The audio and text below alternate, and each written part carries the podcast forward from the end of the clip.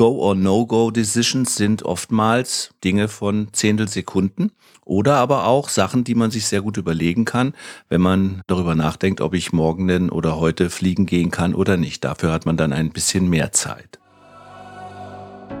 Ready for Departure. Der Podcast für alle, die das Thema Fliegen fasziniert.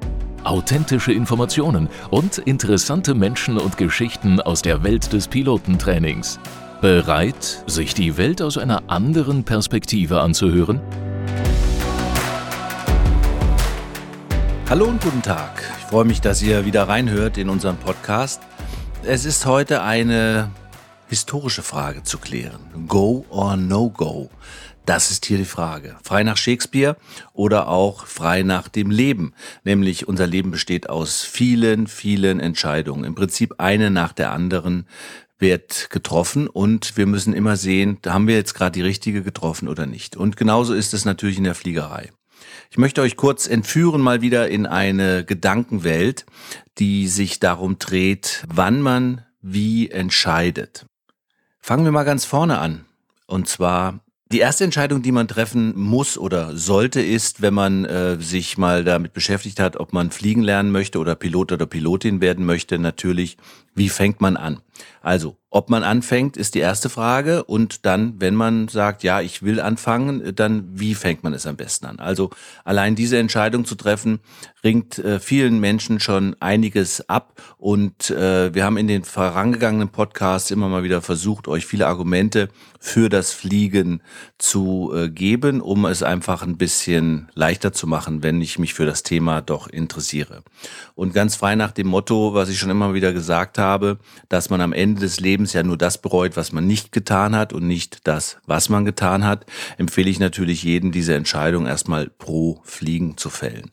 Also das wäre die erste große Entscheidung, die sich rund ums Fliegen dreht. Wie fange ich an und lässt es meine momentane Situation auch zu, beziehungsweise auch die finanziellen Mittel. Es kostet ein paar Euro, das hatten wir schon mehrfach erwähnt und das muss natürlich auch in euren Lebensabschnitt passen. Das wäre so der erste große Entscheidungsbereich, den ihr treffen müsst.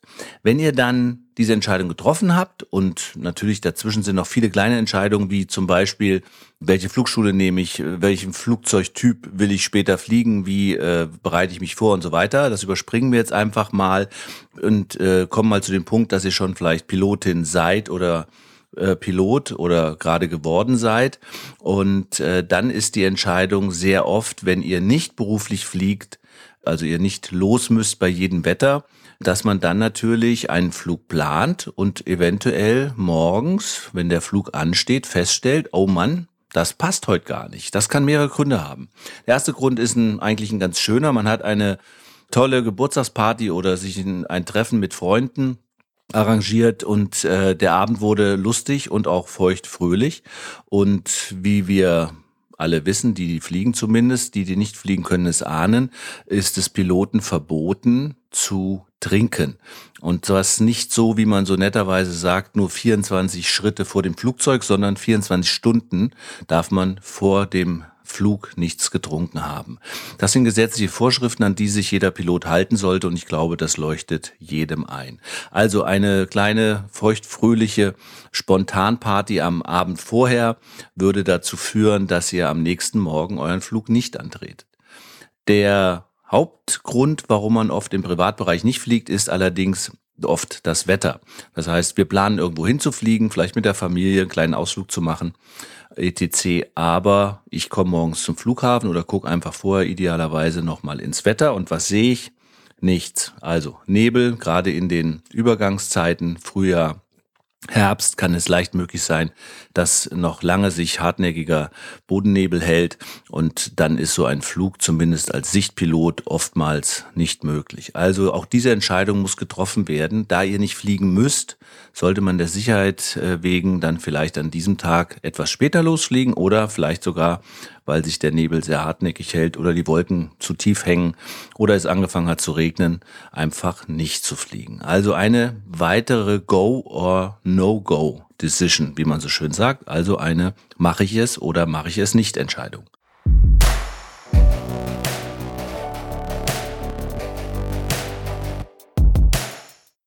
Ich muss mich aber auch fit fühlen. Mal unabhängig von dem Alkoholgenuss, den ich anfangs ansprach, ist es auch ganz wichtig, dass man natürlich auch grundsätzlich fit ist. Also Kopfschmerzen oder grundsätzliches Unwohlsein, unabhängig von irgendwelchen Partys, sollten auch eventuell als Privatpilot zumindest, aber auch als Berufspilot dazu führen, dass man sich, und ihr habt den Begriff vielleicht schon in den letzten Podcasts gehört, unfit to fly meldet, wenn man beruflich fliegt oder einfach sich selbst sagt, passt auf Leute, in der Situation, in der ich mich heute befinde, körperlich, lassen wir das lieber mit dem Fliegen. Also auch das wäre wieder ein weiterer Punkt, um eine No-Go-Decision zu treffen.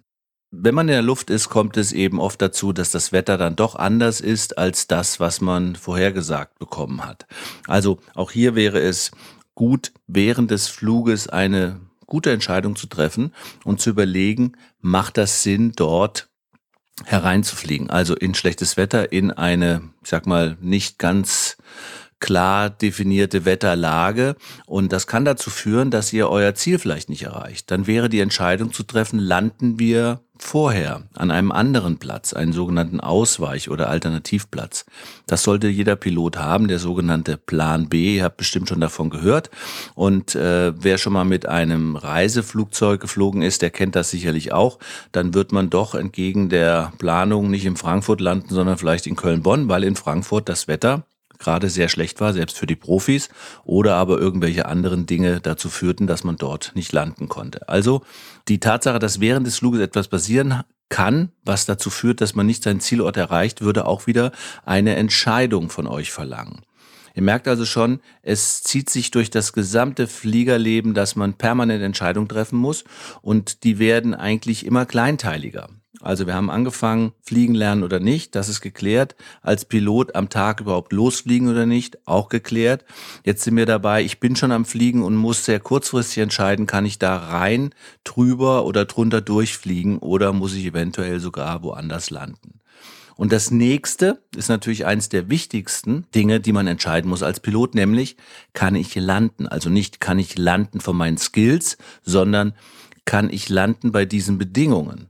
Das kann zum Beispiel zu starker Seitenwind sein. Das könnte eine andere Bewölkung sein, so dass die Wolken so tief sind, dass ich im Prinzip die Landebahn gar nicht mehr sehe. Und auch wenn ich Instrumentenflug habe, gibt es sogenannte Mindesthöhen oder Decision Altitudes. Und da ist es wieder eine Entscheidungshöhe, bei der ich entscheiden muss, kann ich landen oder nicht. Für den ganz normal ausgebildeten Privatpiloten mit Instrumentenflugbedingungen sind das meistens 200 Fuß und eine bestimmte vorgegebene Entfernung, die ich auf der Bahn quasi sehen muss. Das wären in dem Fall 550 Meter und die wird amtlich festgestellt beziehungsweise mit einem speziellen Messgerät. Das heißt, wenn ihr unter diesen Minimas dieses Wetter vorfindet an eurem Landeplatz, dann könnte es sein, dass ihr dort eine sehr kurzfristige Entscheidung treffen müsst, nämlich durchzustarten. Das ist auch die Go- or No-Go-Decision, die eigentlich dann am Ende eines Fluges am wichtigsten ist. Hier ist oft der eigene mentale Druck oder auch der Druck aus dem Flugzeug, also aus den Menschen, die mit euch fliegen. Das können äh, Freunde, gute Bekannte oder auch äh, Kollegen sein, wenn man äh, vielleicht einen kleinen Business-Trip hat und das Flugzeug genutzt hat, wenn man selber Pilot ist. Das ist das Schwierige für den Piloten, dem standzuhalten und diese Entscheidung neutral und nur nach den Fakten und der gesunden Einschätzung der eigenen Fähigkeiten zu treffen. Das heißt, hier geht es im Zweifel auch um Minuten oder auch um Sekunden. Also das eben angesprochene sehr schlechte Wetter mit einer sehr tiefen Untergrenze führt dazu, dass ich diesen Platz erstmal rein rechtlich anfliegen darf, bis zum Beispiel zu dieser Entscheidungshöhe von 200 Fuß oder knapp 60 Meter und dann erst entscheide, ob ich eine Landebahnbefeuerung oder aber die Landebahn selbst sehe, dann kann ich entscheiden, lande ich, aber auch dann, selbst wenn ich landen wollte, kann es sein, dass ich wegen starken Windes merke, ich kann die, dieses Flugzeug gar nicht auf der Bahn halten und starte auch noch in fünf Meter durch. Mir hat mal ein befreundeter Flugkapitän einer äh, bekannten deutschen Luftfahrtgesellschaft der Boeing 747, also eines der größten Verkehrsflugzeuge, äh, geflogen ist, erzählt, dass er mal eine Entscheidung zum Durchstarten getroffen hat, als das Hauptfahrwerk bereits auf der Erde war.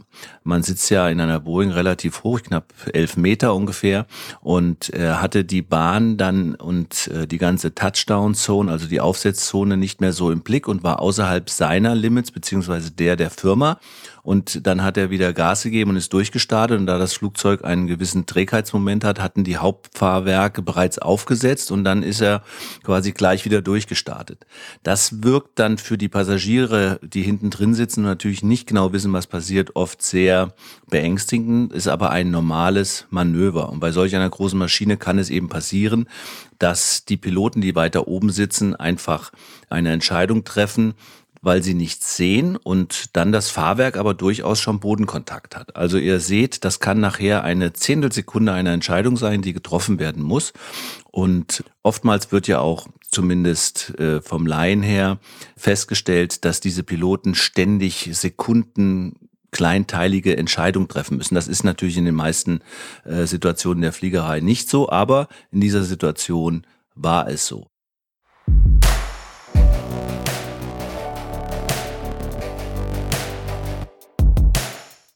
Also ihr seht, Go- or No-Go-Decisions sind oftmals Dinge von Zehntelsekunden oder aber auch Sachen, die man sich sehr gut überlegen kann, wenn man, was wir eben gerade besprochen haben, darüber nachdenkt, ob ich morgen denn oder heute fliegen gehen kann oder nicht. Dafür hat man dann ein bisschen mehr Zeit. Jetzt mal ein kleiner Part für die Piloten unter euch. Was passiert denn bei einem Durchstarten? Warum macht man das, beziehungsweise wie kann man sich darauf vorbereiten?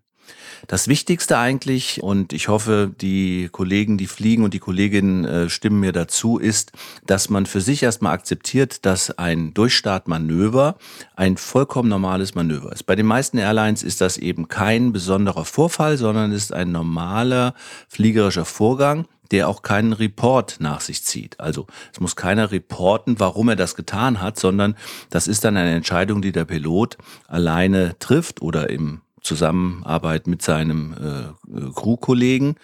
Aber es ist nichts, was äh, quasi äh, berichtet werden muss, weder rechtlich noch äh, innerbetrieblich bei der Luftfahrtgesellschaft.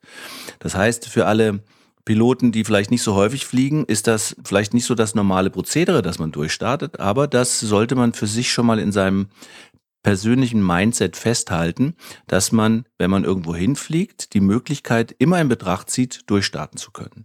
Das können die eben genannten Gründe sein, das können aber auch sehr banale Gründe sein, weil ich einfach von meinem optischen Bild bei der Landung meine, das passt nicht so gut.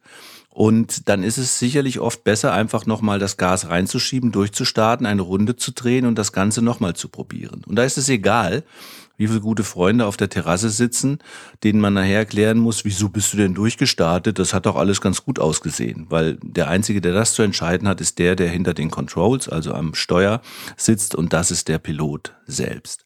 Also, kleiner Tipp von mir, macht euer eigenes Mindset unabhängig von fremden Meinungen derart, dass ihr immer als eine Option mit im Kopf habt, ein Durchstartmanöver zu fliegen und übt es einfach. Das könnt ihr für euch üben, das könnt ihr mit einem Lehrer üben oder mit einem befreundeten Piloten.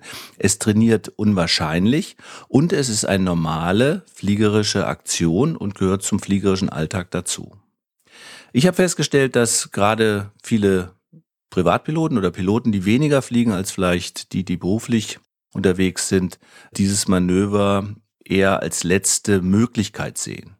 Also, vielleicht mal überlegen, wie ihr dazu steht und mich würde es freuen, wenn er mir dazu auch gerne was schreibt an info at schoolforpilots.de gerne oder meldet euch bei mir. Ihr findet unsere Kontaktdaten natürlich auf der Website. Ich freue mich von euch zu hören, wenn es wieder heißt Go or No Go. Das ist hier die große Frage und ähm, wünsche euch always happy landings. Euer Ulf.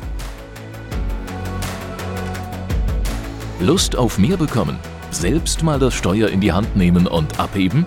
Dann klickt auf schoolforpilots.de, werdet Teil der weltweiten Aviation Community und hört in Kürze auf eurem Cockpit-Kopfhörer. You are cleared for takeoff.